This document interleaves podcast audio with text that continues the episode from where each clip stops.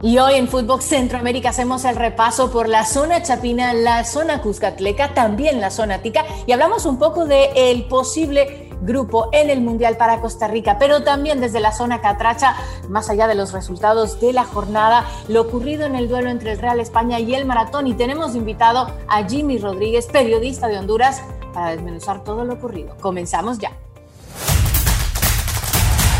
El centro está aquí Footbox Centroamérica, un podcast de Footbox. Hola, hola, ¿cómo están? Bienvenidos a una nueva edición de Footbox Centroamérica. Qué gusto que estén desde ya con nosotros. José Hernández, qué programita el que tenemos al frente con un poquito de todo de nuestras distintas zonas en Centroamérica. Sí, Carmen, ¿qué tal? ¿Cómo estás? Un placer estar de nuevo contigo en Footbox Centroamérica a través de Footbox. Y mire que la cosa en Centroamérica estuvo calientita. ¿eh? Sí, vamos a arrancar, si te parece, justamente con eso, con la zona catracha. Zona catracha. Y comienzo con los resultados de la Liga 5 Estrellas en Honduras en el clausura, donde eh, se mantiene líder el Olimpia, los Leones, con esos 25 puntos luego de la victoria importante 2 a 0 frente al Vida, justamente cuarto clasificado, con 10 hombres los eh, jugadores de Pablo Lavallén terminan consiguiendo una victoria importante. Había sido expulsado Núñez. Por esa misma razón, el técnico acaba además teniendo un intercambio de palabras con el eh, árbitro. Acaba siendo expulsado. Luego, al final del partido, confiesa que su suegro había fallecido, que no estaba en sus cabales. No se justifica, pero lo cuenta. Por cierto, el señor golazo, José, el de Boniek García. Si usted puede, entre, búsquelo en internet. Es un gran golazo eh, de larga distancia. Volea. Es que tiene de todo, un lujazo. Dijo, me quedó, controlé, le pegué y dio ese golazo. Pero lo que más me gustó a mí, José, fue el hecho que dijo, me salió de guasa. Eh, otros de los resultados ah. importantes, sí, sí, sí, la, palabra guasa a mí me vuelve loca. Sí, sí, chiripa, eh, chiripa. Eh, chiripazo, por ahí. Chiripazo.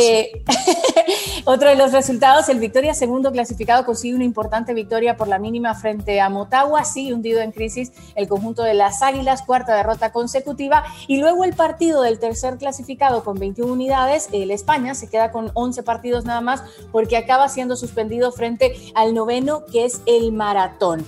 Y de ese partido justamente, José, tenemos mucho de qué hablar porque al final hubo esas cosas que queremos ver en el fútbol. Eh, acaba siendo eh, interrumpido por enfrentamientos entre supuestos aficionados del maratón que se acaban colando en el Estadio Morazán cuando eh, únicamente podían haber eh, asistencia de aficionados del Real España. Para hablar un poquito más de eso, eh, José, tenemos invitado a Jimmy Rodríguez, periodista reconocido en Honduras, para que nos cuente un poquito la situación que se está viviendo y las repercusiones que esto va a tener. Hola Jimmy, ¿cómo estás?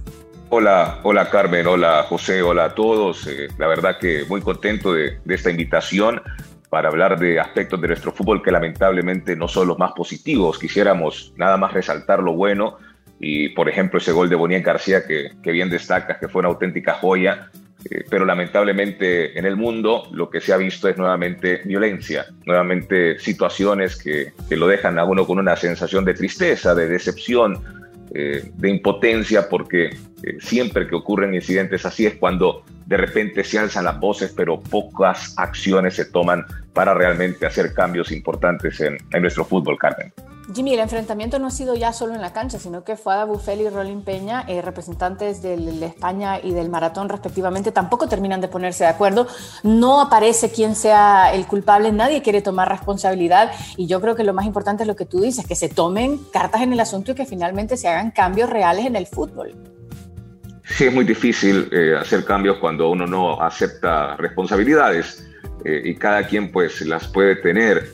Eh, me preocupa muchísimo cuando escucho a los directivos hablar de que en las reuniones de, la liga poco se comenta sobre, sobre estos temas de, la violencia y, los controles que tienen que existir.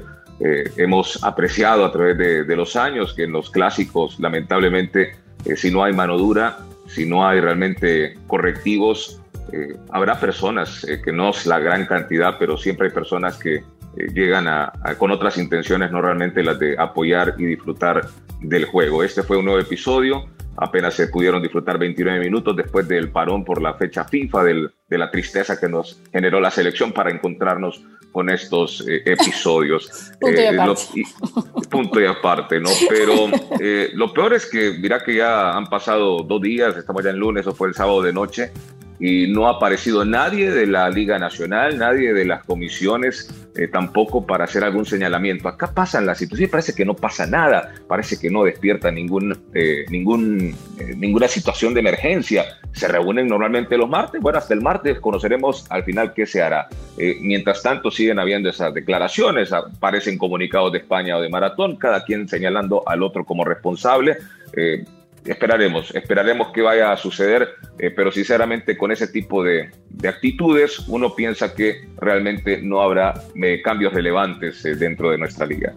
Jimmy, parece que se repiten ciertos factores en este tipo de, de, situaciones, ¿no? Voy a poner de referencia lo que pasó en el Estadio La Corregidora, en El Salvador también ha pasado, en otros países ha pasado. Ciertos factores se repiten, la poca seguridad, eh, ¿Se sabe cómo se infiltraron estos eh, aficionados del maratón a esa zona del estadio? Mira, señalan que, hubo, eh, que, o que estos jugadores, jugadores, estos aficionados, digo, llegaron como vestidos con una camiseta negra, no identificados. Yo, creo que, aunque hayan personas de maratón, debe de haber mejores operativos. Tienes toda la razón, José. No existen operativos efectivos para, para controlarlos, para identificar a las, a las personas. Y si van aficionados de otro rival, también tienen que tener garantías de que pueden estar en un estadio y poder ver fútbol. Eh, pero eso eh, lamentablemente no está ocurriendo en Honduras. Bueno, esperemos que ojalá en esta ocasión algunas cartas en el asunto se puedan tomar. Jimmy, gracias por atendernos y esperemos que eh, en una próxima ocasión estés con nosotros también. Un fuerte abrazo, Jimmy. Abrazos y mejor vean el gol de Boniek también, que, la verdad es una joyita. Así es, seguro. Abrazo, José. Gracias, Carmen. Por cierto, eh, la Liga 5 Estrellas, este miércoles jornada completa, la 13, y luego el fin de semana ya será la 14-15. Ahora nos metemos en la zona Cuscatleca. Zona Cuscatleca. En el fútbol salvadoreño se jugó la fecha 15 y lo más sobresaliente, Carmen, audiencia, fue que en la ciudad de Santa Ana llegó un elefante blanco y le pasó por encima, sí, por encima al estadio Oscar Quiteños y los salvos de la Alianza ganaron de visitante 3 a 1 sobre Club Deportivo FAS con goles de Juan Carlos Portillo, de Alexis Montes y de Michel Mercado. El monarca del fútbol salvadoreño se impuso de visitante. En otro partido, Club Deportivo Águila perdón, se impuso por 1 a 0 sobre Municipal Limeño con gol de Jan Maciel. Eh, en otros resultados de la parte alta, Chalatenango, que marcha segundo del campeonato, fue hasta la ciudad de Usulután y venció a Luis Ángel Firpo por dos goles a uno. Los goles del equipo morado fueron de Ricardo Guevara y Miguel Lemos. La tabla por ahora, Águila primero con 30 puntos, Chalatenango segundo con la misma cantidad de unidades y Alianza con 26 puntos, Carmen. Vamos ahora, si te parece, rumbo a la zona Tica. Zona Tica. Y por aquí, en la primera división, en el clausura, partido del Sporting FC, que termina ganando de local 4-0 a San Carlos, se mantiene con 20 unidades líder por la diferencia de goles. Segundo es Guadalupe, también con la misma cantidad de puntos, pero de visitante consiguió además otra victoria importante, 2-1. El tercero es Alajuelense, que no lo está pasando nada bien, nueva derrota y de local frente al colista, el Santos de Guapiles, que por cierto, el colista dice que esta victoria le da ánimos de seguir mejorando de cara a la tabla general. La derrota para la Juelense fue dos goles por cero. Eh, Cartaginés, que es el cuarto clasificado, apenas empató sin goles, no pudieron y de hecho hasta fallaron un penal en el tramo final del encuentro. Y uno de los siempre poderosos de Costa Rica, el Saprisa, tiene a su afición sumamente molesta. La cueva no está pesando de local. Una nueva derrota frente a Municipal Grecia, en esta ocasión por la mínima. Esta jornada se jugó el jueves y viernes pasado. Hay jornada también a media semana, martes, miércoles y jueves y luego ya sábado y domingo entra en acción en la próxima fecha que es la 13. Así que va rapidísimo el fútbol eh, en Centroamérica. Y hablando de la zona Tica José, eh, el sorteo del Mundial y Costa Rica que tiene esa tentativa posición en el grupo E, dependiendo de si acaba de avanzar en el repechaje frente a Nueva Zelanda. ¿Te parece si escuchamos las declaraciones del técnico, de Luis Fernando Suárez, de cara a lo que es el grupo en el que acabaría Costa Rica si avanza? fuerte, calificado.